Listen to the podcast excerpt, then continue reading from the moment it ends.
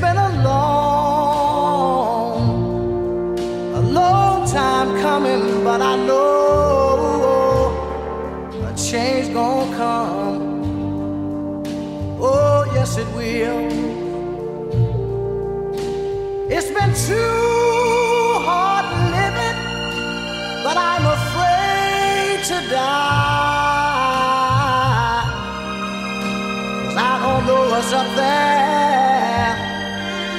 beyond the sky. It's been a long, a long time coming, but I know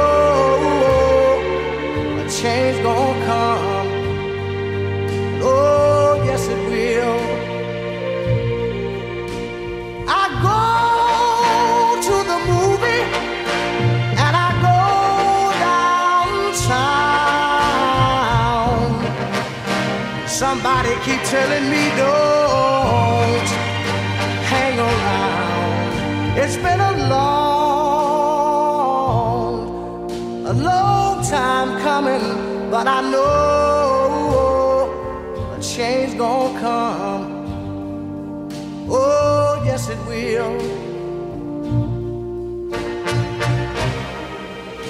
Then I go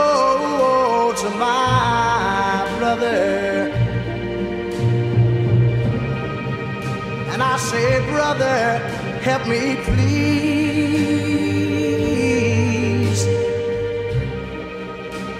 But he winds up knocking me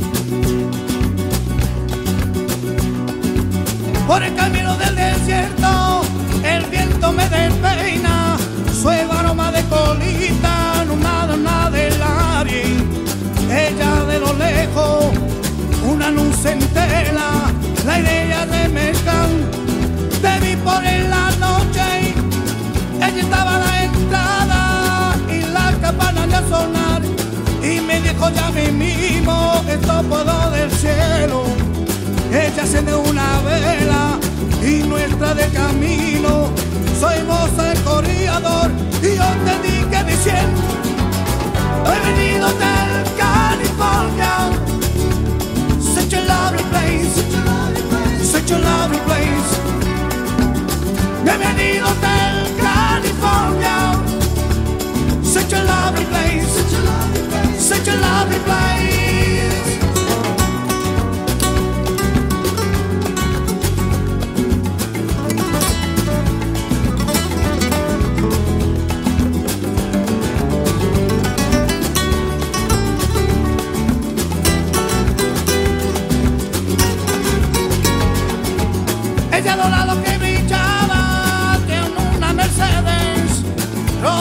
boboada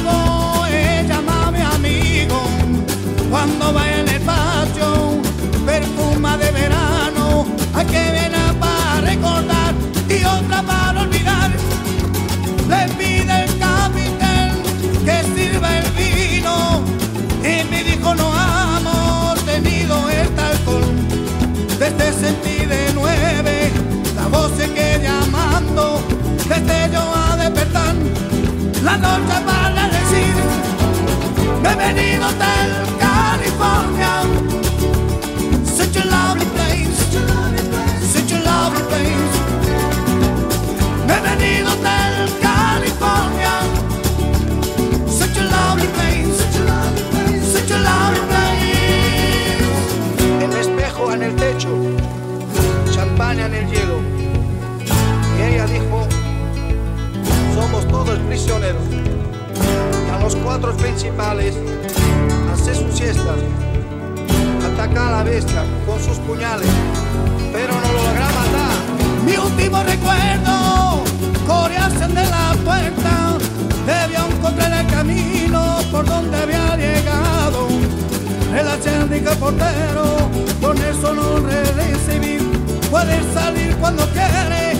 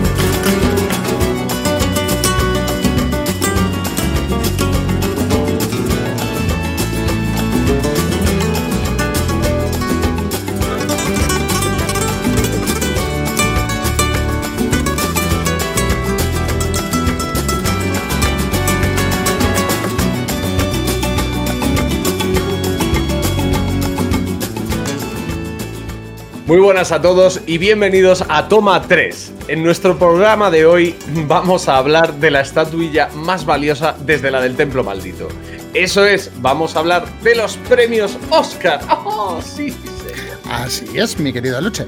Como habréis podido observar esta semana en redes, hemos y vamos a hablar de los Oscar. Eh, podéis vernos en Twitter, podéis escucharnos en iBox, podéis escucharnos en Spotify y podéis vernos también en YouTube. Perfecto, señor. Pero antes de empezar, Geray, ponme la cabecera.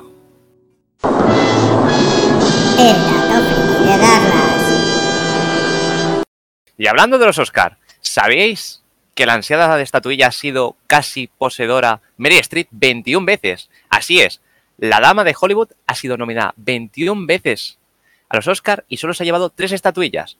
No ha tenido tanta suerte como a lo mejor Daniel Day-Lewis, que con menos nominaciones el ratio es mayor. Pero bueno, veremos que los Oscar, poco a poco, ese premio se ha ido diluyendo. Pobrecito. Pues tras este interesante dato, vamos con el tema principal del podcast de hoy. Los Oscars 2021. ¡Bien! Para quien esté menos puesto, los Oscars son. Qué buenos somos, ¿eh? el servicio público aquí que hacemos. Los Oscars son premios que otorga la Academia Americana de Cine a las producciones estrenadas el año anterior. Se llevan haciendo la gala desde 1929, ¿vale? Que es más o menos los mismos años que tengo yo. O sea, echad cuentas. Sí, también. Año arriba, año abajo. Año arriba, año abajo. Sí. A ver, también partimos de la base que no se nos pueden olvidar los premios de los años pasados. Sí. O sea, acuérdate de la época cuando eras tú joven, no sé, Ben-Hur, eh, esas, esas películas de la antigua Roma tan maravillosas, o de cuando Darlas era jovencito, El Señor de los Anillos, eh, o el año pasado Parásitos mismamente. Mm. Bueno, Y pff, qué decir, o sea, bandas sonoras, actores, actrices, eh, Jack Nicholson, Meryl Streep, eh, Bueno. My Fair Lady, Star Wars como la camiseta del friki de abajo. Mucho, mucho Eh, premiado, mucho eh, premiado. espera, mucho espera. premiado, Tanto mucho premiado. hablar de estatuillas, pero oye, hablemos de las de este año. Como habéis podido observar en Twitter, gracias a la infografía que hizo Vegator, pues habéis comprobado que, por ejemplo, Nomaland se ha llevado la estatuilla a mejor película, Anthony Hawkins a mejor actor. eh, ah, no. Te dio mucha rabia, Frances McDormand. Frances McDormand se me dio mucha rabia. me dio mucha rabia como actriz principal. Daniel Caluya llevando ese actor de reparto, que yo fui enteramente feliz cuando se lo dieron. Luego Sí. tenemos a la dulce John Yu Jun, a mejor actriz de reparto, y Emerald Sí. Ferren por guion original. Lo has pronunciado muy bien lo de John Jun Yu, ¿eh? Jun, Jun, Jun, Jun. ha quedado- muy natural, ¿eh? Me he puesto muy nervioso. Pero que digo yo, que más Oscar de los que hablar, ¿no? Sí, sí, sí. Yo, yo creo que podemos calentar con una de las sorpresas de la noche. Que, que- ya empieza el meme. My Octopus Teacher, eh, lo que el pulpo me enseñó, la traducción aquí tal, que se impuso a El Agente Topo, siendo esta la favorita del público, de nuestros corazones, de todo Chile y de todo el mundo hispanohablante. ¿Qué pasó ahí, chicos? Eh, no sé, todavía yo creo que estamos alucinando. O sea, estamos en una Big. Win Party 15 personas mirando la pantalla diciendo eh, si ha llevado un Oscar un pulpo. Sí, sí, sí. O sea, O sea, ¿qué es lo siguiente, un delfín, eh, un oso polar o los documentales de la 2 de después de comer, el lince ibérico. Jack Cousteau estaría contento, seguro, de, Yo- de yo- este Oscar. Yo, yo me levanté, cogí el móvil, miré el grupo, miré la infografía, vi lo del pulpo, dije, estoy dormido, ¿no? Sigo dormido. O sea, esto no puede ser. Es que fue muy meme, además, porque eso, estábamos viendo todos como, bueno, eh, no sé, no se la llevará la del pulpo, ¿sabes? O sea, ya no era se la llevará otra, no, no se la llevará. No se la llevará la del pulpo, Se la literal. llevó. Nada, fue, fue un poco el memillo de la noche. Y yo creo que estuvo. Bueno, hubo como tres memes. Ese, este para mí fue uno. Sí. El, de, el de la señora bailando y el del hijo hablando de la concepción de los padres. Sí, Daniel, Daniel, otros Cal- dos. Daniel Daniel Kaluuya. Vamos, o sea. Recibiendo ahí el premio. Gracias, papá y mamá. Sí, sí. Sin sí. vosotros no estaría aquí recibiendo el premio aquella noche. Literalmente, ¿no? en plan, sin, literalmente. Maravilloso, maravilloso. Ah, fue muy grande, tío. Pero bueno. Pero bueno. ¿Y qué más premios resaltamos, Darlas? Dime algo. Bueno, podríamos decir, Trent Reznor y Atticus Ross se llevaron el premio por mejor banda sonora. Mm. También tenemos premios como, por ejemplo, Christopher Hampton y Florence Zeller por mejor guion adaptado, Peter Docter y, Da- y Dan Murray por mejor película de animación, Mm. Thomas Vintever por mejor película internacional y Scott Fisher y Andrew Jackson por mejores efectos especiales. Qué bien me lees los nombres. Yo, o sea, te diría que maravilloso, o sea, precioso. Yo me quedo con Sound of Metal y su dirección de sonido, que voy a intentar pronunciar los nombres porque como veis en la pantalla son... Dale, dale, dale ¿sabes? échale, échale un par. Nicolás Becker, eh, Jaime Bagst, Michel Kutulenk, eh, Carlos Cortés, que ese es fácil, y Philippe Blatt. Eh, había uno, uno de, uno de cinco que era fácil, o sea, que, Sí. me- que más me dejar. Yo, yo quiero hablar de, de, de la película que, que ha sido premiada como mejor película internacional. eh, que, bueno, eh, leías Thomas Winterberg. Creo que Thomas Winterberg ya estaba relacionado con Hollywood de alguna manera en algún proyecto, ¿vale? Porque el nombre suena. Pero aparte qu- quiero comentar que yo aprovecho, como hemos hecho el vídeo de, de noticias y, y cartelera y lo tengo calentito, eh, quiero comentar que em, esa peli, eh, la productora de Leonardo DiCaprio ha comprado los derechos para hacer un remake. Igual que hicieron con Abre los Ojos, Sí. pues eh, con esta película ya están los derechos comprados para el día de mañana, pues hacer eh, eso, un, un remake. Eh, Otra ronda. ¿la, destrozarán, ¿La destrozarán tanto como Vanilla Sky abre los ojos o se quedará...? Eh, fue dura, ¿eh? Fue dura. Hostia. O sea, la de, la de Vanilla Sky respecto a Abre los Ojos, todo iba bien hasta dos tercios de película. Pero ya cuando, cuando empiezan a tocar el final, ya a mí no, no me moló. Estoy Bueno, mirando. se, nos olvidó, se nos olvidó mencionar a Mank, ¿vale? Que, ganó mejor producción y mejor fotografía. foto. Sí, Ya. sí, sí. Man, Y aparte- que- Sí, sí, di darlas. No, darlas. no, no. capa- Bueno, di tú primero y ahora yo diré una cosa curiosa. Ah, nada, simplemente que, que Man, que es eh, la peli que habla de, de, eh, la historia de Ciudadano Kane, de cómo se escribió y tal, ¿no? No, Sí. no sé si tiene que ver con eso. Sí, respecto a eso, Geray, por favor, pínchame. Ojo, Ojo, se viene. Se viene el dato. Pínchale, pínchale ahí el dato. Mank es la película que, como Aluch ha dicho, eh, trata de cómo se escribió eh, Ciudadano Kane. Eh, ¿Qué pasa? Ciudadano Kane fue una película que tuvo nueve nominaciones al Oscar, de las cuales se llevó una. ¿Cuál ha sido la gracia de Mank? Diez nominaciones, dos Oscar. La historia se ha vuelto a repetir. Y aparte, esta misma semana, Ciudadano Kane ha quedado desbancada en Rotten Tomato como la mejor película valorada, superado por Paddington 2. Paddington 2, ¿qué pasa con eso? Padrinos. O sea, ¿Qué ocurre con eso? No lo sé, a la gente no sé. le flipa. Leo Twitter y es como, es que Paddington 2 es maravilloso y digo, ¿qué ¿Pero de coño qué me perdido? O sea, no he oído hablar de esa película en mi vida. Es un oso. Es como un si de coges. Winnie the Pooh. Ni, ni idea. O sea, no tiene, entiendo. tiene la, no entiendo. tiene la misma razón eh, que, que el, el- el Octopus haya ganado un Oscar, ¿sabes? O sea, es un troleo, es un troleo. Es un Yo lo he preguntado, lo he dejado abierto, pero tiene pinta de trole- trolecillo, yo creo. Eh, Según vi, era, que se han sacado una reseña de hace 80 años para joder lo de Ciudadano Kane. Algo he leído y digo, ¿cómo? a ver, yo qué sé.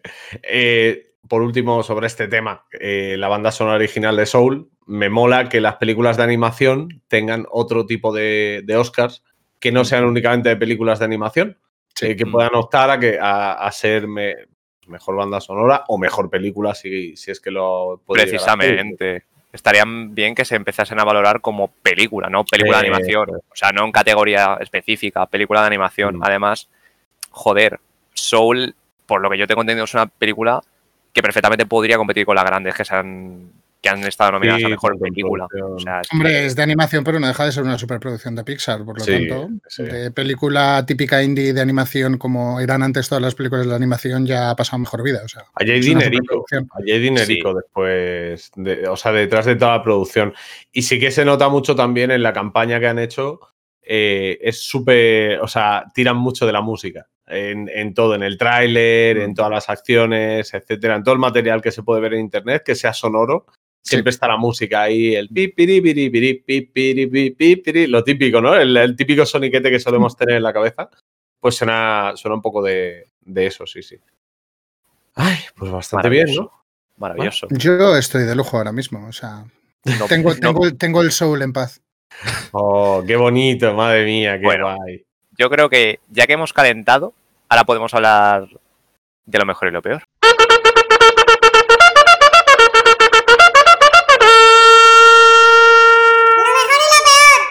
En lo mejor y lo peor de esta semana queremos hablar de la maravillosa gala de los Oscars. Eh, sí, la gala de los Oscars, que para nosotros fue lo peor. Una gala aburrida, monótona, sin ritmo, con más pausas que un descanso de baloncesto en sus peores tiempos. Díselo, díselo. Eh, nos aburrimos muchísimo viendo la bala. Sí. La bala que no la gala, todo se ha dicho. Y bueno, eh, lo mejor para nosotros de los Oscars también fue parte de la gala, pero no la gala en sí, sino tanto los presentadores como los participantes como los premiados. Desde Harrison Ford con las notas que le dieron los productores con el primer visionado de Blade Runner, pasando por eh, Glenn Close y su movimiento de cuckoo. Y maravilloso, por supuesto, Daniel Kaluuya eh, con sus padres, una cama y el amor. Y esto sería todo, de lo mejor y lo peor. Muy bien. Bastante bonito. Bastante bonito. Yo creo que ha sido Di, di, di, darlas. No, que maravilloso como siempre. No creo que haya mejor forma de decir lo mejor y lo peor de una gala de los Oscars que como lo ha hecho, serio. La voz del pueblo, ¿eh? La voz del Sí, pueblo.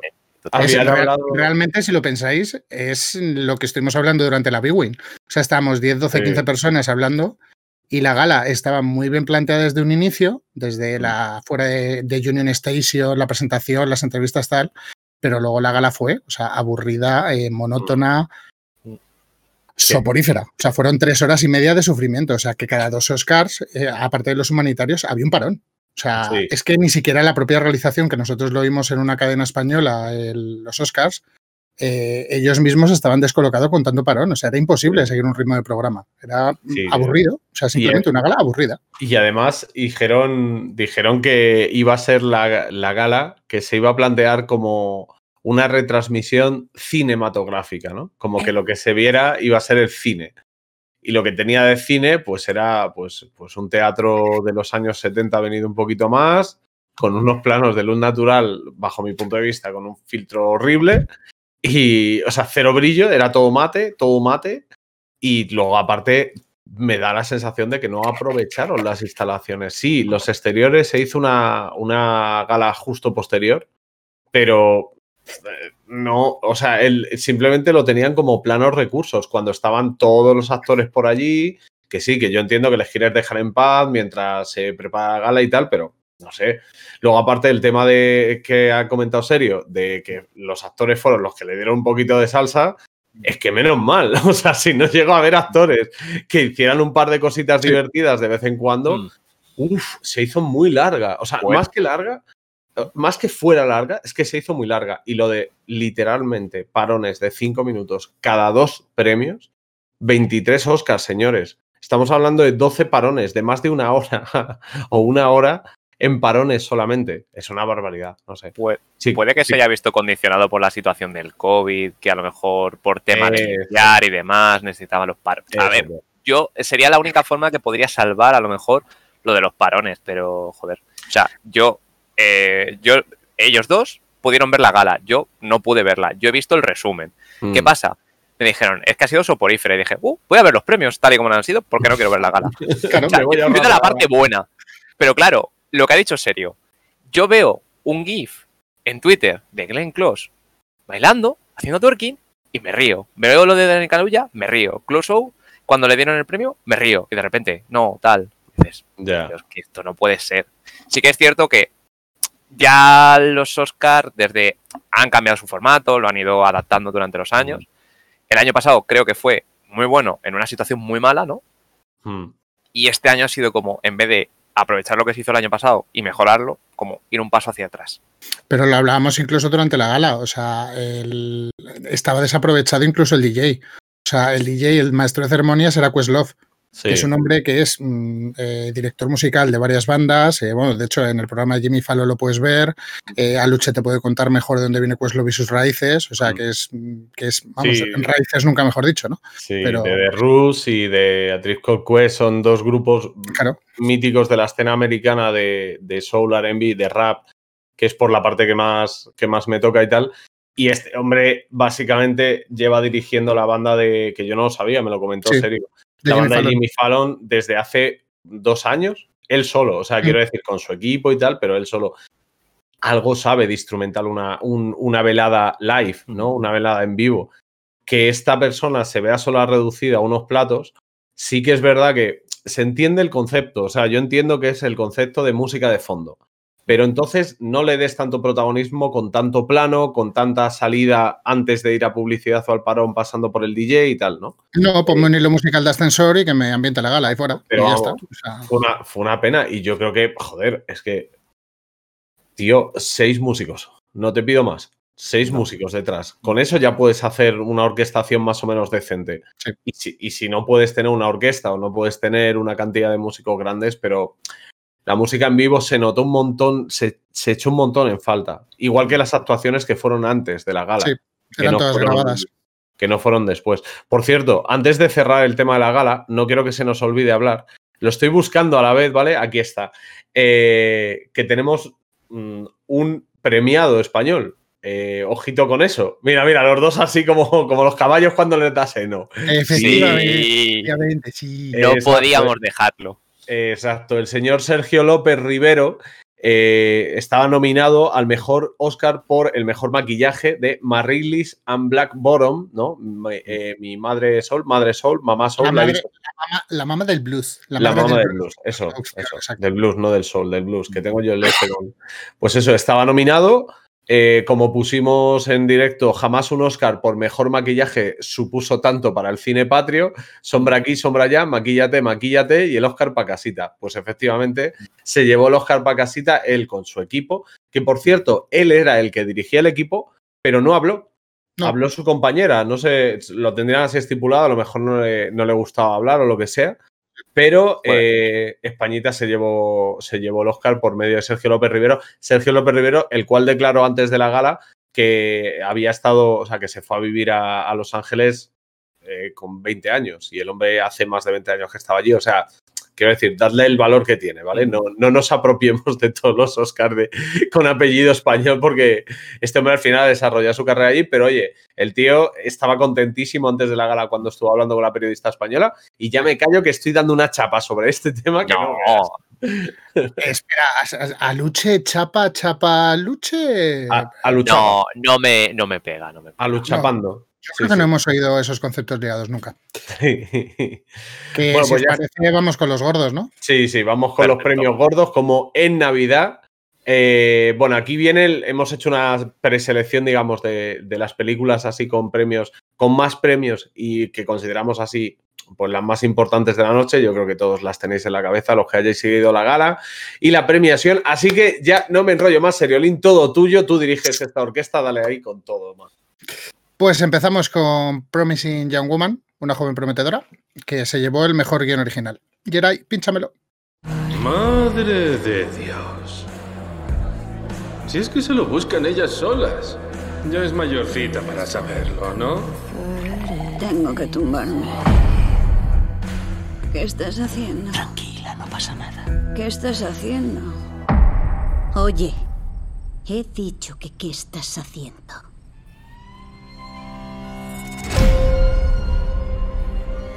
Cada semana voy a un club, hago como que estoy tan pedo que me caigo. Y cada semana se acerca un buen chico y me pregunta si estoy bien. ¿Estás bien? Qué guapa eres. Soy un buen tío. ¿De verdad? Pero si hemos conectado. Vale, ¿cuántos años tengo? ¿Cómo me llamo? Bueno, esa igual era difícil. ¿Cassandra? Iba contigo a la universidad. Habría sido una gran doctora. ¿Qué te pasó? Lo dejé por circunstancias extraordinarias. Siento mucho haberla dejado sola. Tienes que superarlo. ¿Qué vas a hacer? No lo sé. Ser acusado de algo así es la peor pesadilla para un tío. ¿Adivinas cuál es la peor pesadilla de una mujer? Toda la vida quise ser médica. Últimamente siento como que me apetece retomarlo.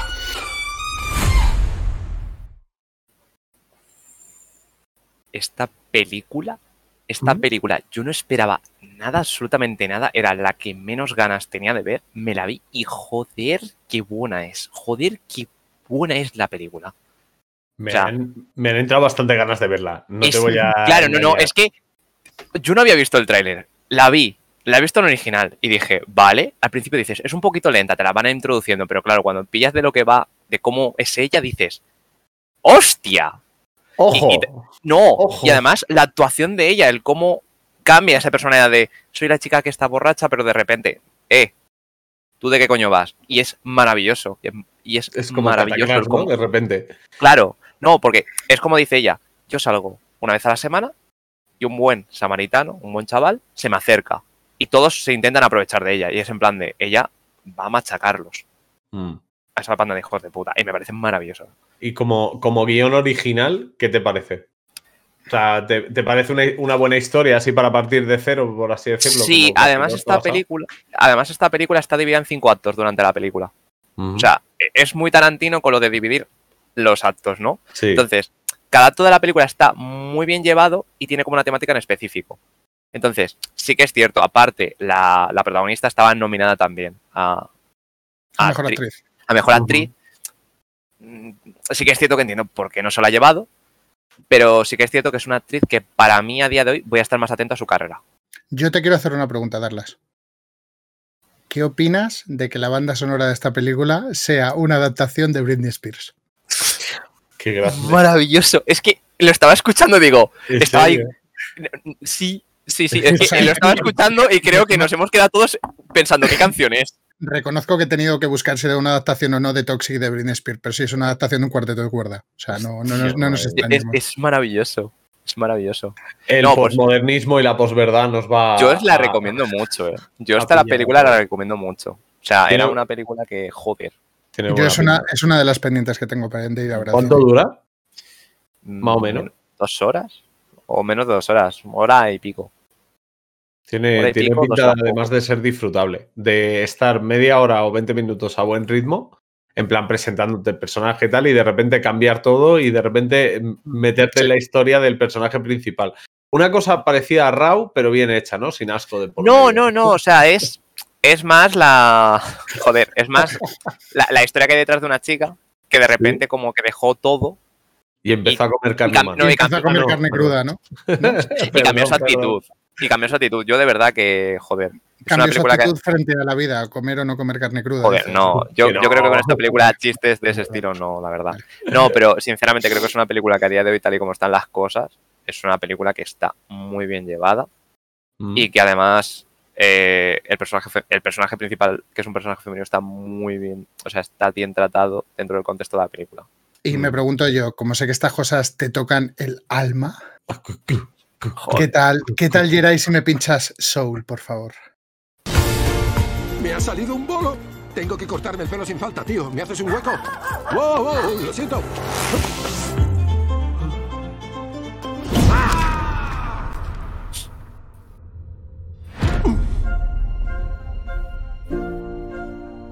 ¿Pero qué? ¿Ah? ¡Hola! Entonces, ¿cómo te gustaría que se te recordara? Puede que como la que hacía este bailecito a lo cowboy.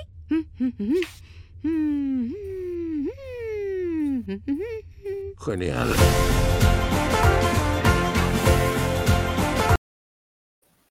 Me encanta, me encanta Soul. Las películas musicales de por sí me gusta, la, la animación me gusta, eh, esta película, tanto la banda sonora como el trasfondo de los personajes, tanto del principal como del secundario o del Mm. coprotagonista, también son muy buenos. Eh, no sé, no sé, me, me parece una película muy divertida y que tiene un mensaje y un trasfondo bastante guay. Mm. Digamos que es una película, bueno, eh, Soul fue premiada con mejor banda sonora y mejor película de animación. Dos por uno. Yo- Dime. Dos por uno, dos por uno, digo. Ah, dos por uno, sí, sí, sí, exacto. Eh, justamente quería ir a lo de película de animación, ¿no? Que estuvimos viendo que las candidatas tenían diferentes tipos de animación. Eh, yo en mi mente es rollo acuarela, rollo borrón, rollo estudio Ghibli, rollo americano, rollo tal, ¿no? Y en este caso, Soul es una, una producción de lo que hablábamos antes, de Pixar. Es una producción americana y es como la animación que ya podríamos decir clásica, la de Toy Story, para que todo el mundo la entienda. Sí, Toy ese Story, Up, eh, Coco, pues, te, lo, te lo dice el propio tráiler, o sea, Mm. lo que es animación de Disney Pixar Studios. Sí, sí, sí. Y me, no es que me sorprenda, pero me gusta que no se deje de premiar a la animación, a las grandes producciones, en pos de premiar a la animación rara o nueva de ese año, digamos, ¿no? O sea, que se vea la calidad, porque realmente, por las críticas, Soul es un peliculón. No, una, no un peliculón de animación, sino un peliculón, una película que te lleva. Y a mí ha dado con la clave justo en, la- en las imágenes que hemos visto. Al principio de- del tráiler, que hemos cogido solo un cachito, ponía que era de los directores de In and Out. A mí In and Out, si un día Inside hablamos Out. de esa peli... Inside Out, Inside Out. Inside Out, perdón, no In and Out. In and Out también está muy bien. También, pero Pero no es un poquito anterior y es de acción real, no es de animación. Eh, de Ins- Inside Out. eh, me flipó esa peli, me pareció brutal y se me olvidó en, muy rápido que era animación, que no quiero decir que sea bueno ni malo, ¿eh? O sea, se- creo que, que- que puedo apreciarla, pero me metí tanto en los personajes y empaticé tanto con muñecajos que se me olvidó prácticamente que era simplemente seguía la historia, ¿no? Yo empaticé tanto mucho- con Furia, estoy contigo. ¿Eh, ¿Qué, qué? Empaticé mucho con Furia, estoy contigo. Con furia, ¿no? De yo- anger. Su alegría, me, su alegría me sacaba de quicio. O sea, era un personaje que era como, cállate, cállate. Poco repelentona. no me digas más, Darlas, tú eras tristeza. Es que Pixar. Eh, no, no, no, yo eh, me- el personaje que más me gustó era Furia, por, por cómo estaba diseñado el muy personajillo, el diseño. el- Es que me recordaba a Hades cuando se cabreaba Sí, con sí, el sí, fuego. es verdad. ¡ah! Es Sí. verdad que le salía fuego por la cabeza. Sí. Sí, sí, Sí, de. Hércules, totalmente. Pues no sé, a mí me, me gusta mucho que, que haya grandes producciones que se sigan premiando y que se premien a todas aquellas que se considere. Recordemos que estamos hablando de los Oscars. O sea, Mm. esos premios. Quiero decir que, que No. tampoco quiere decir que las películas que se han premiado en los Oscars sean las mejores de largo para todo el mundo. No, pero antes lo, uno- antes lo comentábamos cuando hablabas, hablábamos en plano de coña de My Octopus Teacher, de Sí, lo que el pulpo me ejemplo. enseñó, o me enseñaba, o como se titula en castellano. eh, todos los que hemos visto la- el resto de documentales pensamos que el ganador iba a ser de carrera la gente topo. Sí, sí, y sí, sí. ha sido un palo para todo lo que es el público, porque claro, el público se sorprendió de que la del pulpo se llevara un Oscar. Estando la gente topo, que tiene mucho más trasfondo, es de corte social. eh, Sí, de hecho, para quien tenga oportunidad de verla, eh, la de El Agente Topo está muy, muy bien. O sea, y está hecha de una manera muy positiva. No es un drama como podría serlo. El Agente Topo es un agente de, de inteligencia chileno que eh, intervino en una de las acciones más importantes de Chile y tal. Y te muestra un poco la historia desde dentro y te va contando cómo el hombre iba enga- engañando a uno, haciendo una treta con otro y tal. Hay una muy similar de, de un agente español también. A mí me gusta también porque se parece mucho el discurso de ese documental, que es de los pocos que he visto, las cosas como son de los Oscars, se parece mucho al rollo de Radio Califata. Claro, claro, claro. Está muy inspirado. Y de hecho parece que está grabado por la misma gente, ¿verdad? Yo no lo sé, o sea, no, no he llegado a ver Mm. si son de la misma productora. Tiene, está inspirado un poco en pero eso tiene un poco ese, esa forma de, de discurso, de, Mm. de hablar sobre un tema tan escabroso y tan triste, con un toque más humorístico, más vitalista, más diferente. Mm. Es nice. Sí. Yo creo que, que Darlas le toca hablar de. No, lo único que quería decir sobre la banda Ah. sonora. Trent Ok. Reznor, Trent Reznor y Atticus Ross estaban nominados tanto por esta película como Mm. por Mank, ¿no? Qué abusones. No, a ver, si, si eres un buen compositor y tu trabajo te lo premian por dos películas distintas, oye, está bien. Y Mejor son, mejor. y además, Trent Reznor y Atticus Ross son dos compositores que siempre van juntos. Y si mal no recuerdo, por la red social ya se llevaron un Oscar en aquel momento y se lo han vuelto a llevar Mm. ahora. Ah, mira. Sí. Tiene un buen tándem de curro ahí, entonces. La gracia es que si se lo hubieran llevado por Mank, hubiera sido otra película de David Fincher, dirigida por David Fincher, por la que se llevaban el Oscar a la mejor banda sonora. Sí. Yo hubiera tenido ilusión porque se la hubiera llevado Mank por ese meme de Mm. David Fincher de mis directores favoritos, pero como no ha sido el caso, Pues, ¿qué hay, no? Es lo que hay. ¿Pasamos de música a música negra o qué? Vamos, vamos. pasemos a Judas y el The Black Panthers are forming a rainbow coalition of oppressed brothers and sisters of every color. Their aim is to sow hatred and inspire terror. I will learn all that I can. These ain't no terrorists. You can murder a liberator, but you can't murder liberation. You can murder a revolutionary, but you can't murder revolution. And you can murder a freedom fighter, but you can't murder freedom.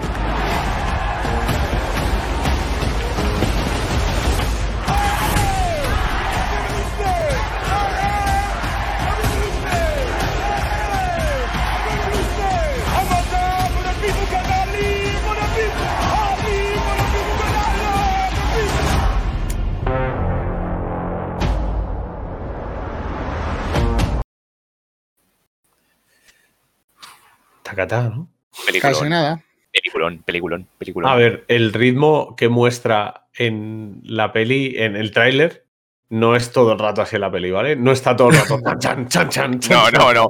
No, no es si- Terminator. Si, no es si no Terminator. acabarías, acabarías la hora y pico larga que dura y con un ataque al corazón. O sea, Eh, mm, tiene su evolución. Cada tema Sí. evoluciona con el tiempo que tiene que evolucionar. va, va alternando el tempo de la película y tiene momentos muy pausados. Pero cuando tiene que entrar en, en la chicha, joder, la, la banda sonora como acompaña la música, como acompaña todo. Es, es Se va genial. poniendo firme, ¿eh? Cada- Joder, totalmente. O sea, Sí. esta película era la que más ganas tenía de ver solo por Daniel Kaluuya. O sea, solo por un actor que conocí viendo Kikas. O sea, de una película. Claro, bueno. de Kikas a Black Panther a esto. Bueno, déjame Bueno. salir, que ya se llevó su nominación. sí. Una buena evolución. Hay que Sí, decir joder. que Daniel Kaluuya. oh, ¿Daniel? Sí, ¿no? Sí, Daniel Kaluuya. fue premiado con el actor eh, como mejor actor de reparto y que Judas and the Black Messiah o Judas el- y el Mesías Y Negro el Mesías Negro, sí. Y el Mesías Negro. eh, fue premiado también con mejor canción original. Ha habido un buen duelo este año de, de canciones, porque estoy pensando Una Noche en Miami también tiene buenas canciones. Sí. Estoy pensando que Mamama Really Bottom Soul Bl- Blues. le- Marrenis Black Button, sí. eso es, Marley Black Bottom, que también tiene una buena banda sonora. Mm. Mm, Todo música negra, todo música soul, todo música. A blues. excepción de Laura Pausini.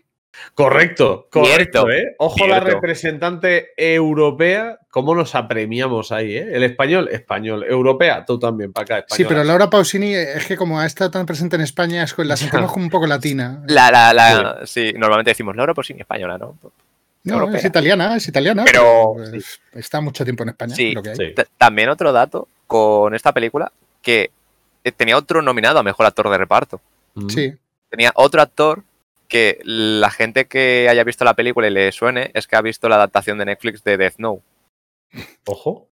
Es Curioso. L, de Death Note, el coprotagonista de la película. Pero bueno, es- no sé. Dato friki gratuito de darlas. Sí, sí, sí, va a desatar. O sea, yo, va a sé- desatar. yo, a ver, eh, yo tengo datos e informo, joder, ¿qué creéis? Sí, sí. Está bien, No. está bien. Lo que, lo que me llamó la atención de esta película está basada en hechos reales, obviamente con licencias de guion, etcétera. Es que parece el típico drama rollo la serie de Americans, que es el Sí. rollo el FBI que coge, eh, coge a alguien, le mete dentro de una organización. Es totalmente real. Aunque el 90% de, de las series y películas que se producen con este, esta trama argumental son, in- son licencias de guion, pero esto concretamente es que está basado en hechos reales. Y, Sí, y sí, que apa- sí, sí. y que aparte meten vídeos de la época, porque te meten la, la única entrevista que hubo tras lo sucedido al finalizar la película. Hmm. Y te la van metiendo en fragmentos durante la, la película y la verdad que, joder, es chocante, ¿no? Porque estás viendo la película de actuación del actor, de, de un personaje, y de repente ves a la persona real y dices, coño, Se parece, ¿eh? no. Cero, cero, se parece cero. ¿No? No, se parece nada a él que son negros. O sea, es- no, no, o sea, literalmente es. Cogí, cogí, no, no, coges Ve hater, el espíritu ve hater aquí. No, no, no, no, no, no, de verdad. O sea, uno es más un señor mayor, más o menos, entre comillas, y el otro es un chaval joven que tiene que tener unos 30 años. O sea, me el real me parecía mucho más mayor de lo que Me ha era. gustado lo de chaval joven de 30 años, ¿eh? Se Sí, a mí también me ha gustado, gracias. ¿eh? Es que te lo Joder. agradezco. Soy- darlo. soy jo- es que soy joven, joder. Eh, ¿Recomendaríais la peli a la gente el tiempo invertido merece la pena? Aunque Sí. sea por alguno de los motivos que Totalmente. tal, sí, ¿no? Totalmente. totalmente. Y el actor, eh, Daniel Caluya, está bien, ¿no? Chaval? Sí, además es un actor que en cada proyecto en el que sale va más. O sea, ya en Déjame salir, su actuación fue muy buena. En Uf, plan, se salió ya de, Mola, ¿eh? de Kikas y de eh, Black Panther, tú le ves y dices, bueno, un actor que ni tal. Le ves en Déjame salir y dices, joder, y aquí es un papel mucho más extremista y dices, Mm. coño. Y la fuerza, o sea, la fuerza que tiene ese hombre cuando da los discursos a la película, joder, transmite muchísimo. Es que te transmite muchísimo el mensaje y tal. Y dices, joder, Sí, señor. Pues bueno. vamos a ver. lo vamos a pasar de un señor que habla muy fuerte y muy brutamente a pasar A a, una Japón. señora a pasar a, a- a lo más dulce que hemos visto No, no, este como, di- año. como diría, si lo piensas darlas, como diría la reportera del canal español, pasamos a actores japoneses. Actores japoneses. Minari.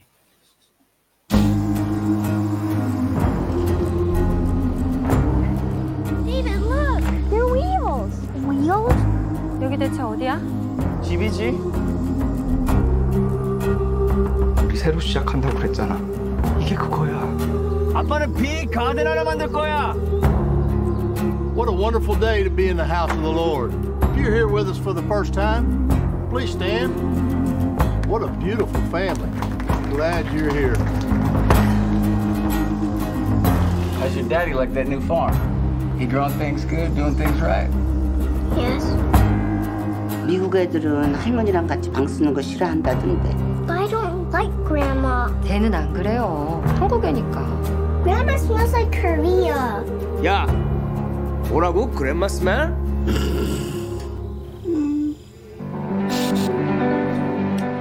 우리 여기 있다가 망할 거야. 애들을 위해서라도 한 번 더 생각해 볼 수 있잖아. 애들도 한 번쯤 아빠가 뭔가 해내는 거 봐야 될 거 아니야.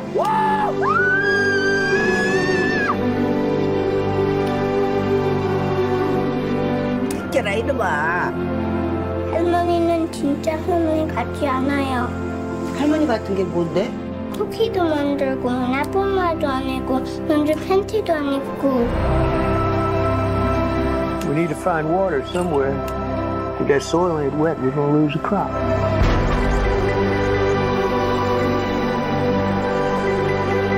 결혼하면서 했던 말 기억나? 미국에 가서 서로를 구해주자고 했던 거. 기억해.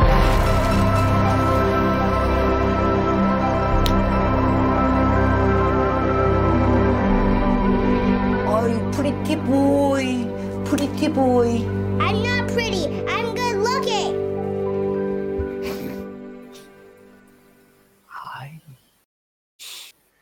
Hostia. Tengo un problema con esta película. ¿Cuál es? El actor principal. Steve Eh, Young. no, no tira, ¿no? No, no es que no tire, es que es Walking Dead, tío, es Glenn. Entonces, Ya. es. Es que se tiró O tanto sea, tiempo en The eh, Walking Dead que se encasilló. Siempre será Negan, digo, siempre será Glenn, perdón. Yo, yo no tengo. Hostia, yo no tengo qué duro. actor. No tengo, no tengo el gusto de haber visto Walking Dead, así que no le tengo encasillado todavía. Pero bueno, oye, eh, lo que has comentado antes de cine japonés, esto fue bastante gracioso. O sea, Nos, re- justo- nos reímos un rato en la Big es que fue un double shot, o sea, primero le preguntó la reportera a, a la abuela. A Yu Yu Jun. Eso es, a Jun John Jun. Yuyo. A la abuela. Yu Jun. Ah, y Yu a, y a- a la madre del, del niño, ¿vale? Eh, primero les dijo, o sea, primero hizo la entradilla hablando del cine japonés cuando son coreanos, ¿vale? Y habló de la hija, o sea, la nieta y la abuela, dijo, ¿estás con tu abuela? Y dijo, no, es mi madre en la película, o sea, no es, la, no es tal. Fue como, ah, vale, madre hija, es verdad, cierto, tal, no sé qué. Fue como la anécdota de esto. Bueno, a ver, eh, Minari, mejor actriz de reparto por la abuela, precisamente, ¿verdad? Que dejó uno de los momentos de la noche también cuando preguntó dónde estaba Brad Pitt y por qué no estaba ahí, ¿no? Que fue quien la introdujo o quien hizo la introducción de, del premio, bastante salada la señora. Eh, Minari tiene pinta de ser el drama de la adaptación a un nuevo país, a unas nuevas costumbres, ¿no? O sea, Básicamente, básicamente es eso, una, lo que es una, una familia coreana que se muda a Estados Unidos, Arkansas, al campo.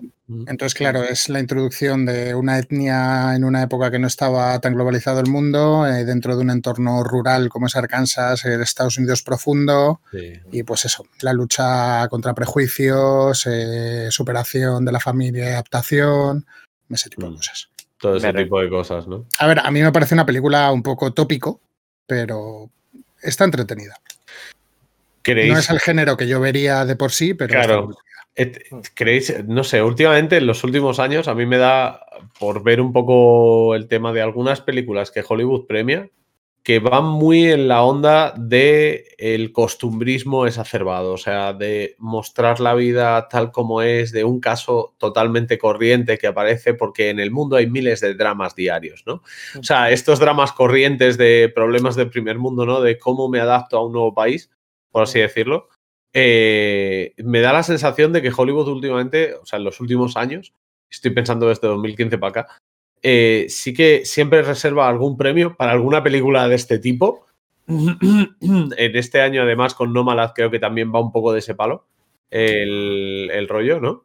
Y no sé, o sea, mm, no me, no me acaba de convencer demasiado como para, para verla, ¿sabes? O sea, eh, solo, solamente he visto el tráiler y un par de informaciones y creo que lo que carrilea ahí claramente son el niño y la abuela y su relación. No sé. Sí. A ver, también el, personaje, al margen del meme de Glenn, ¿vale? De- del actor principal, Mm. eh, al margen del meme también hace un papelón.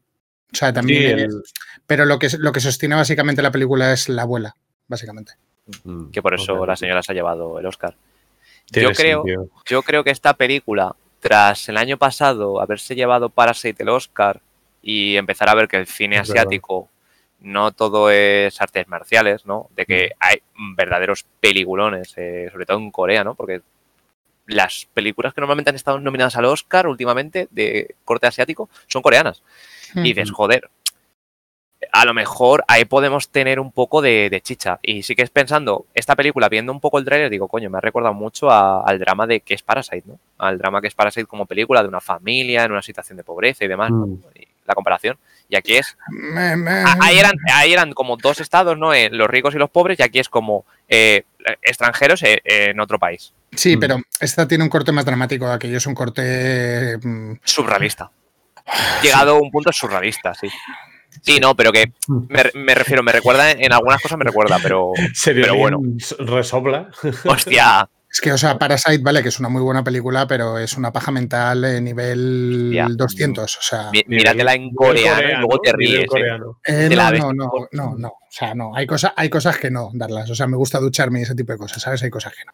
Hay, hay yo, me, yo me demasiado- ducho, yo me ducho, pero yo qué sé. Pero yo qué sé, de vez en cuando un poquito de roñita. No, no, joder, ver, ver el cine original aunque no entiendas una mierda. Ah, lo que sí que eh, supongo que me llamaría un poco de Minari, que no quiero que se me olvide y, y vosotros si lo habéis visto me, me confirmaréis, es el tema de cómo graban los coreanos, o sea, la delicadeza en los planos, la imagen, los colores pastel y tal. Eso sí que me atrae un poco, porque sí que es verdad que aquí somos más... En Europa somos de mostrar la... de- de mostrar todo tal cual, o sea, sin mucho detalle a la hora de mostrar la realidad. En América es idealizarla, pero en Japón suele ser como refinarla, ¿no? Como pulir las esquinitas en Japón, en Corea, en, en- en China, que también hay buena industria. Joder, un día podríamos hablar de cine chino. Está, porque también hay a raíz de lo que estás diciendo, antes de que se me olvide, la otra noche estuvimos viendo Vegetor y yo con Osir eh, una película japonesa que no me acuerdo el nombre de Amazon Prime, que está basado en un manga. Creo que lo hablamos contigo, Darlas. Eh, no me acuerdo, no me acuerdo cómo se llamaba la película. Y hablábamos justamente, Oveja y yo, del tratamiento de la imagen de la película. Porque la imagen era eh, planos muy, muy, muy cuidados, casi todo con movimiento, Mm. colores muy pastel, muy, muy bonito todo. Sí. O sea, sí, y era, era, es que no, no me acuerdo cómo se llamaba la película. Seguro que Darlas la conoce, está basada en un manga. No, no Es sé. O sea, ahora mismo, ahora mismo estoy dudando de película. No lo sé. Bueno, nuestro departamento de, de documentación está ahora mismo mirando a ver si se acuerda de la película. Mientras tanto, una Eh, última. Curiosamente se llama Parasite. Sí, sí, sí. Me la acaban de, me la acaban de pasar por el pinganillo. Parasite. LOL. Sí, LOL. pues estuvimos viendo esa película y concretamente no es Parasite la coreana, sino es Sí, una sí. adaptación de un manga. ¡Ah, vale! Sí, cuál es. sí. Oh, mira, mira, ya sabía yo que. Claro, no. Es jodido, Sí, ¿eh? sé cuál es. Joder. No, es, ¿Cómo le es uno de- a ver, es uno de mis animes favoritos. Mm, Bien, bien, bien. Está bien, claro, eh, entendemos que te gusta ducharte, sí. Eh, Para con las coñas de Hablabas de los planos, los planos, los planos. los serio, planos, los planos, sí, perdón. Que justo en esa película es una película eh, de, es de animación real, entre comillas, basada en Sí. un manga. Eh, tiene bastantes efectos eh, de ordenador, en plan, pues le sale un ojo en una mano y cosas muy raras. Eh, pero el tratamiento de los planos, sobre todo de la imagen, es eso, una fotografía, una foto fija muy, muy, muy colorista. O sea, lo que decías tú antes, Aluche, de colores muy pastel, tirando muy hacia el amarillo, eh, no tan crudo como solemos rodar aquí, con esa fotografía sí, sí. oscura, más realista. No, esto es como todo muy ideal, muy bonito, muy cute. Y es, es muy diferente A la mí me gusta ese cine detallista. Otra cosa es que la historia sea tan pesada que no, que muchas veces me pasa también. Pero aunque sea por conocerlo, mola, mola bastante. ¿Queréis que, que os hable de papá? Sí, papá. Pues vamos a ver de Father con el mejor actor y mejor guion adaptado. Jerai, ponme The Father, el padre, el papá. Le pa, il pater. Ahí está. ¿Qué te pasa? Lo vi en sus ojos, no sabía quién era. Era una extraña para él. No pienso dejar mi piso. No pienso dejar mi piso. La situación es muy simple. Mi hija es de la opinión de que yo no puedo valerme solo. Siento mucho todo esto. ¿Por qué? Lo entiende perfectamente. Es importante. Te lo expliqué todo. ¿Por qué me miras como si pasara algo? Todo está bien. Todo va a estar bien. Te lo prometo. Aquí pasa algo raro. Y sí que pasaba algo raro, que el pobre hombre perdía la memoria. Eh, mm, The Father, mejor actor, Anthony Hopkins. Había otros mejores actores eh, nominados, pero en esta ocasión pues se lo llevó el, el más mayor de todos, el hombre al que quizá la academia podía, por lo que sea, pensar que era más adecuado darle el Oscar este año. ¿Cómo me estoy retrayendo para no hablar nada negativo de, de The? Pero da la sensación de que cuando en Hollywood interpretas cualquier personaje que no entre dentro de los cánones de la estándar de la normalidad, te dan un Oscar, ¿vale? No quiero hablar de Forrest Gump, no quiero hablar de Una mente maravillosa, no quiero hablar de Me llamo Sam, no me... O sea, cada vez que te dan un personaje disfuncional, es como que tienes un más 10 de posibilidades a la hora de ganar un Oscar. Fuera de eso, la actuación a la altura del actor, punto. O sea, es muy grande, es una muy buena actuación, pero no deja de ser una historia eh, particular, un drama en este caso, contado a través del cariño, de, de la óptica de, de una familia que, que, tiene el caso de una persona que, que, sufre de Alzheimer y que empieza a desarrollarse la enfermedad, que no quiere abandonar la casa, quiere mantenerse a sí mismo y que, bueno, pues el desarrollo no deja de ser el que, el que suele ser en estos casos.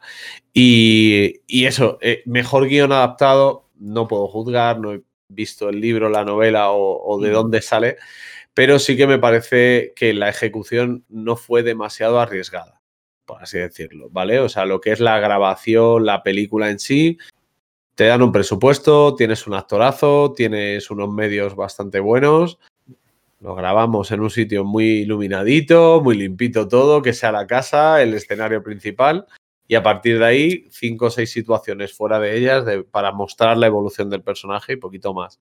Pero también, eh, si lo piensas, el resto de actores tampoco son, o sea, son, para mí son actores estándar no son superestrellas de Hollywood ni superestrellas claro, del mercado es inglés. que por nombre, por nombre mmm, es muy difícil que gane otra gente que no sea, o sea, mayor nombre que, que Anthony Hopkins en lo que había mmm, es imposible. O sea, sí, pero que me refiero que no hay en, en, lo que es la película de Father no está acompañado por ah, vale, grandes por el... nombres dentro no, de la película. Sí, no, claro, claro. Es, o sea, es O sea, él. de tal forma que si tú coges un muy buen actor y pones tres buenos actores, sí. pues el papel del muy buen actor eh, siempre va, digamos que, a resplandecer un poco más al lado del sí, resto. Sí, sí, sí, sí, sí. Es decir, hablando, hablando en términos de LOL, que todos entenderemos, eh, Mm. le han hecho el carrito, básicamente. Le han hecho el carrito. ¡Wow! Luego la ducha. Sí, sí, sí. Así, así, así como dato, o sea, yo estaba viendo el tráiler, no he visto Father, pero claro, he visto el tráiler y he visto la actriz de la hija, digo, joder, me suena de algo, me suena de algo. Y de repente digo, vale, esto es una, me imagino, es una producción inglesa o algo del estilo, y de repente veo Olivia Colman, miro, Doctor Who, digo, anda. Ah, y no te has fijado quién es el marido de Olivia Cole. Eh, no, la verdad que no. Es Mycroft Holmes. Eh, la serie de. Ah, es verdad. El, y- el hermano, y- ¿no? De, El hermano, el hermano de Benedict Cumberbatch, sí. sí, de Benedict Cumberbatch. Exacto. Me fija más en ella porque ella sí que estaba nominada al Oscar. ella estuvo Ah, nominada al Oscar mío. y tal. Así como dato, Sí. así como datillo, pero no, es un dato friki, pero tal. Eh, Anthony Hawkins se ha convertido en actor más viejo en conseguir un Oscar. Ah, Dato friki gratuito de Darlas. Porque, porque está, claro, o sea, la ha ganado a un actor que murió hace dos meses precisamente. Vaya. Y este se ha convertido como en el más ah, anciano Mm. y además le dedicó las palabras del premio a Chadwick Boseman, que estaba nominado en la misma categoría. Plan de que se, se lo se había ido muy pronto y tal, y lo veo como...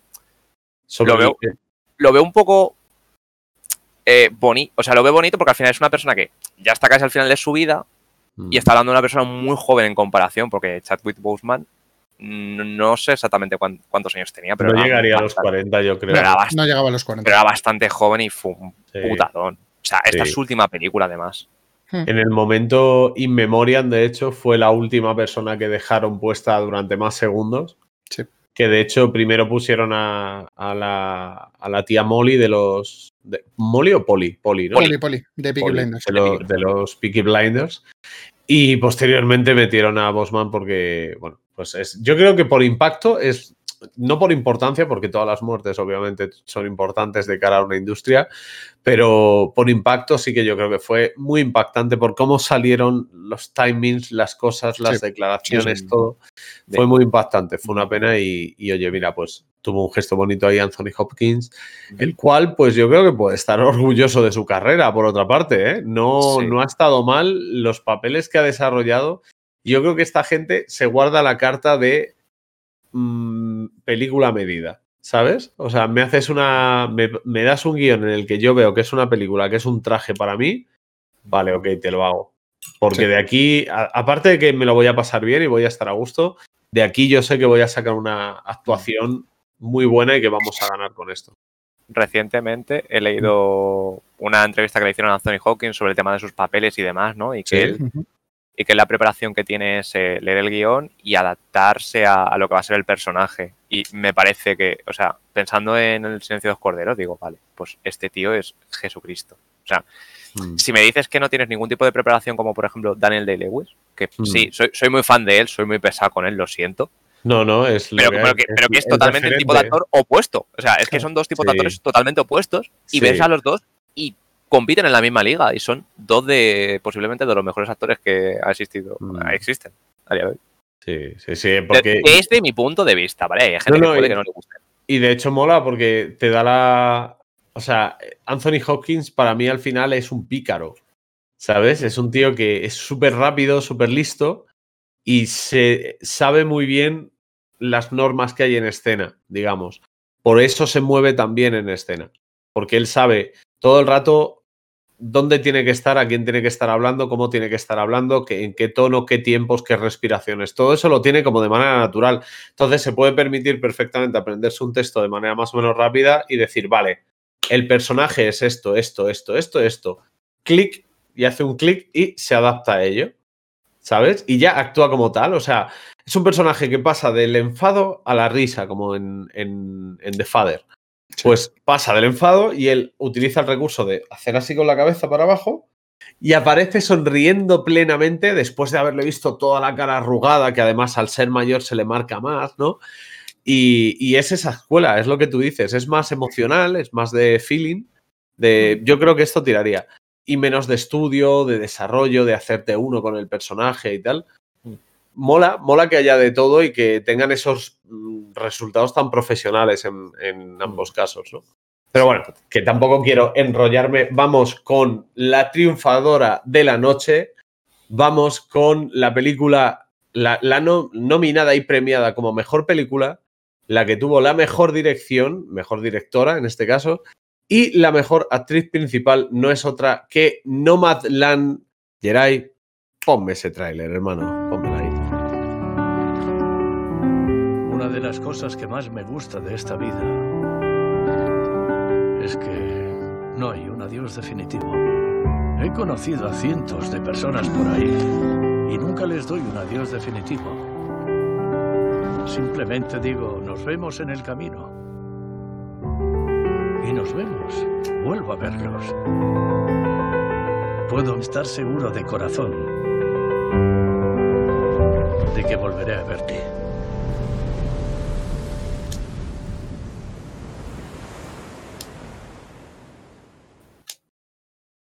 Nomadland. Mejor película, mejor dirección, mejor actriz principal y mejor corte de tráiler que he encargado porque no quería mostrar nada más que lo que se ha mostrado. Porque por lo que yo he visto, la película eh, tiene miga. O sea, mi primer acercamiento, Gerard, o sea, este, Darlas, tú ahora, ahora tíralo, tira lo que quieras. Tíralo largo. mi primer acercamiento en el tráiler, creo que se mostraban más cosas de las que se debían. Entonces he decidido pillar solo ese cachito para que se vea un poco de qué va la peli, que es de una señora que se mueve eh, de lado a lado dentro de Estados Unidos, si no me falla la memoria. En caravana. Hasta caravana. ahí. Hasta ahí. Mm, Solamente decir que tiene una pinta de tener mucho mucha enjundia que flipas. Esta, igual que otras me tiran para atrás, esta me llama. A ver.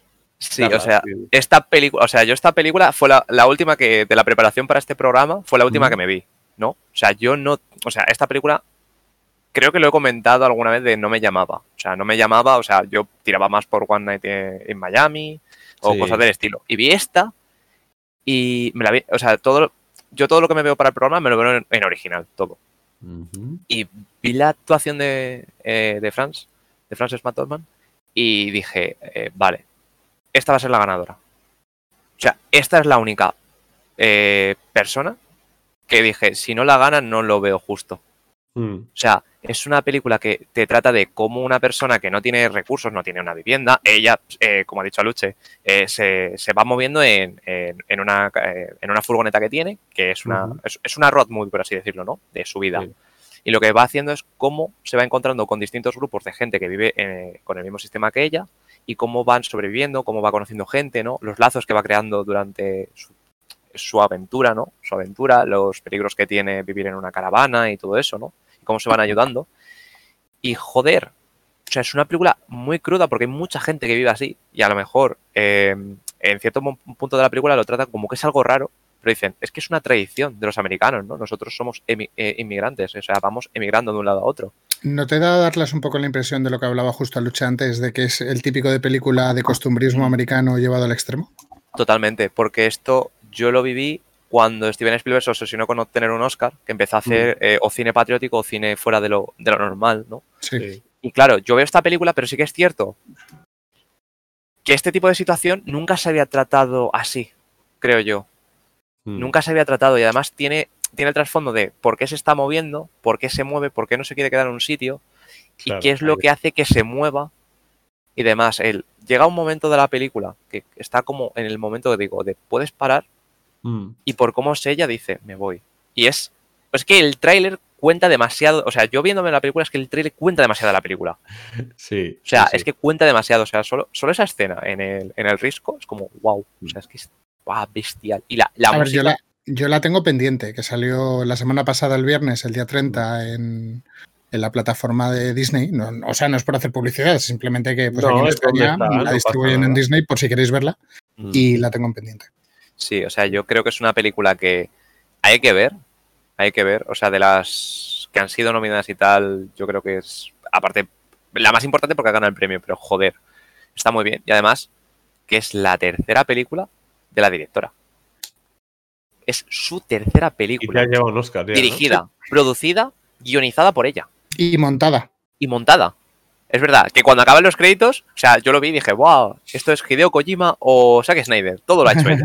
No, pero de verdad, o sea, es- eh, y además es una chica Y es, jovencita a la tercera ha conseguido el Oscar. nominación y Oscar. Sí, Nominación Pero y que aparte es la directora de Los Eternos de Marvel.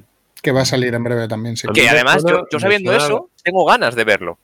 A mí me suena la historia de un joven prometedor, se llamaba un tan Quentin Tarantino, solo que él fue a la segunda. Eh, hacer la Y comparación. que no era cine independiente. Totalmente. al final. O sea, no era tan cine independiente como esto. O sea, Tarantino no se arriesgó con una road movie. Para sea, cerrar, os voy a hacer una no. pregunta a cada uno que no os esperáis. A ver, a ver. ¿Cuál es la película imprescindible de los Oscars que recomendarías? Aluche. Joder.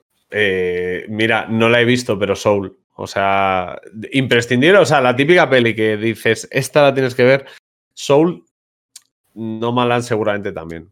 Pero eh, Namalan no puedo hablar con, con conocimiento. Soul sí puedo hablar porque si es de, de quién es y si cumple las mínimas expectativas de cómo se muestra, tiene pintaza. Entonces, yo supongo que diría, diría Soul, sí. ¿Darlas?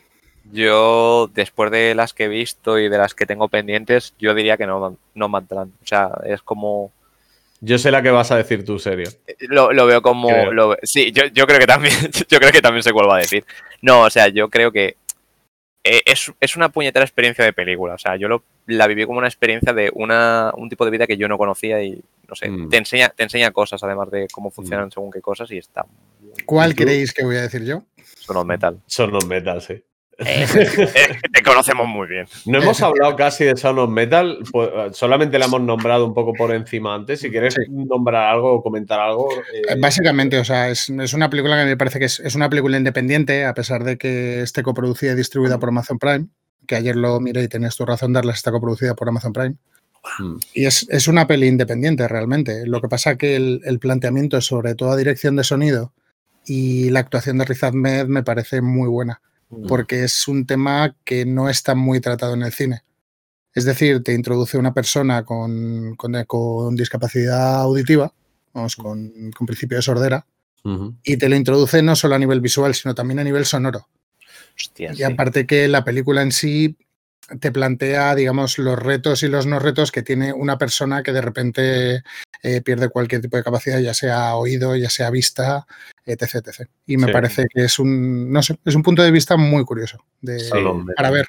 Sí, no. Además, eh, Riz Ahmed, joder, eh, es un actor que la gente a lo mejor lo puede conocer por Venom, Mm. creo, y por Rock One. Mm. Y de repente lo ves aquí y es... Me, Riz Ahmed, creo que en una o dos películas más vamos a ver un- una mejoría en su trabajo bestial, porque la verdad que el papel que interpreta aquí es muy bruto y además cuando tiene dupla con Paul Ritchie, creo que es el...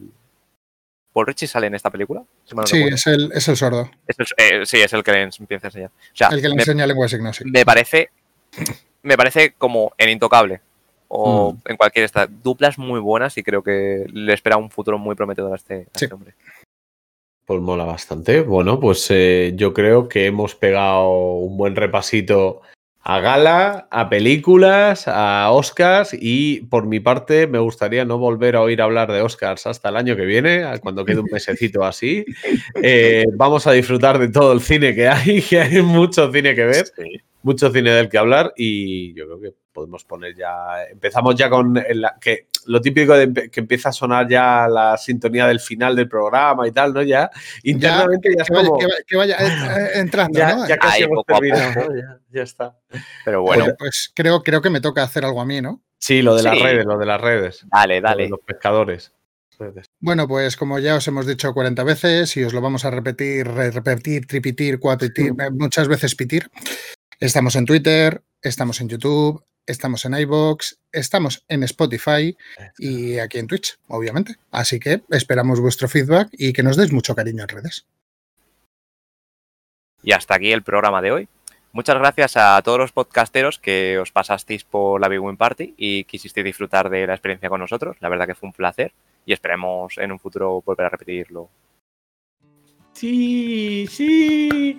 Y nada más os emplazamos a escuvernos o ver escucharnos dentro de 15 días en el mismo sitio a la misma hora. Se despiden hoy detrás de las cámaras Osir y Ovejator y Jerai, pero Jerai está delante porque Jerai. ¡Hola Jerai! ¡Hola ahí! Mírale qué guapo Benillo. Y delante de ellas Darla, Serio, Yaluche, un servidor. Buenas suertes y buena noche. Hasta aquí, toma. Chao, chao. For their forever. The answer, my friend, is blowing in the wind. The answer is blowing in the wind.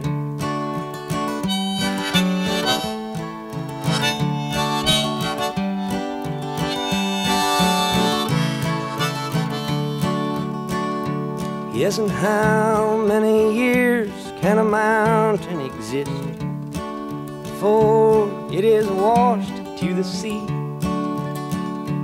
Yes, and how many years can some people exist before they're allowed to be free?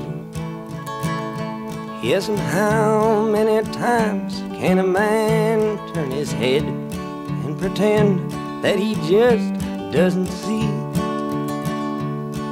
The answer, my friend, is blowing in the wind. The answer is.